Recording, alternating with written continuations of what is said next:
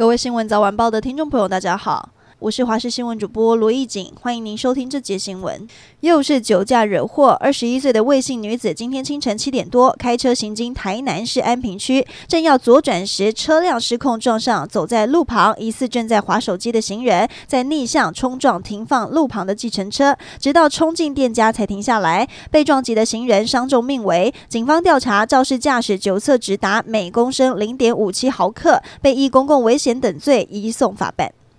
国道上飞来铁片，台南有一名肖小姐开车行经国道一号北上两百二十二点五公里处，远方突然飞来一片长三十公分的铁块，砸中副驾驶座前挡风玻璃，还好驾驶没被砸到，很镇定地把车切换到外车道后下交流道报警。新北市芦洲区果菜市场有间名为“崇宁海鲜号”的摊商，被验出卖的羊肉竟然不含任何羊肉成分，而是用猪肉、鱼目混珠。对此，业者表示，羊肉已经卖了两年多，都是由上游业者直接来市场兜售。循线追查供应商，发现公司登记地址在新北市板桥，生产的工厂则是在五股区。不过，工厂相当神秘，警卫和附近业者都不知道这家工厂，但卫生局已经前往稽查。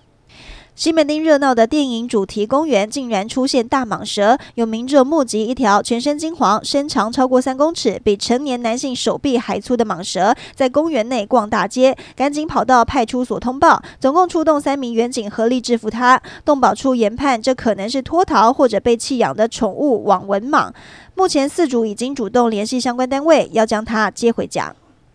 鸿海创办人郭台铭结束金门行之后，来到台北松山慈惠堂参拜，但传出他将要在这一场活动中进行联署，为选总统铺路。民进党市议员洪建义更公布一张联署书，上面写着“台湾阿明联署规划”，更说郭董准备八百台传真机，摆明准备要选了。不过实际询问到场的里长，里长们表示并没有收到相关联署书，也没听过八百台传真机的事。